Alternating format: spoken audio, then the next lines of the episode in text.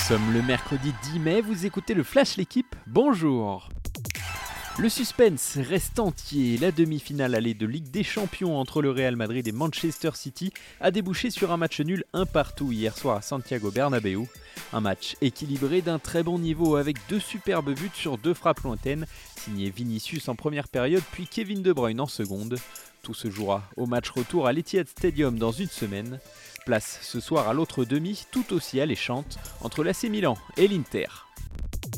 C'est un pont d'or qui attendrait Lionel Messi en Arabie Saoudite. Un milliard d'euros sur deux ans, voilà l'offre censée convaincre le champion du monde argentin de jouer dans le championnat saoudien, probablement à Al Hilal. Ce serait le double de ce que touche actuellement Cristiano Ronaldo.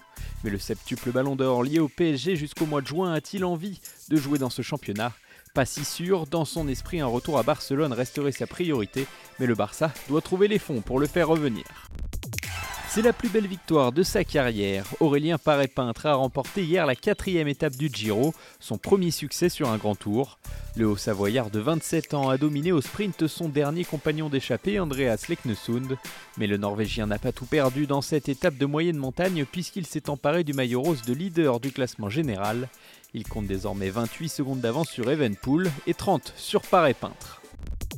Le match le plus important de son histoire se joue ce soir. Monaco reçoit le Maccabi Tel Aviv à 20h en direct sur la chaîne L'équipe. L'enjeu est simple, une qualification pour le Final Four de l'Euroleague pour le vainqueur de ce cinquième et dernier match de ce quart de finale. Ce serait une première pour la Roca Team et une première pour une équipe du championnat de France depuis Lasvel en 1997. Monaco devra être fort sur le terrain mais aussi en tribune où de nombreux supporters israéliens sont attendus.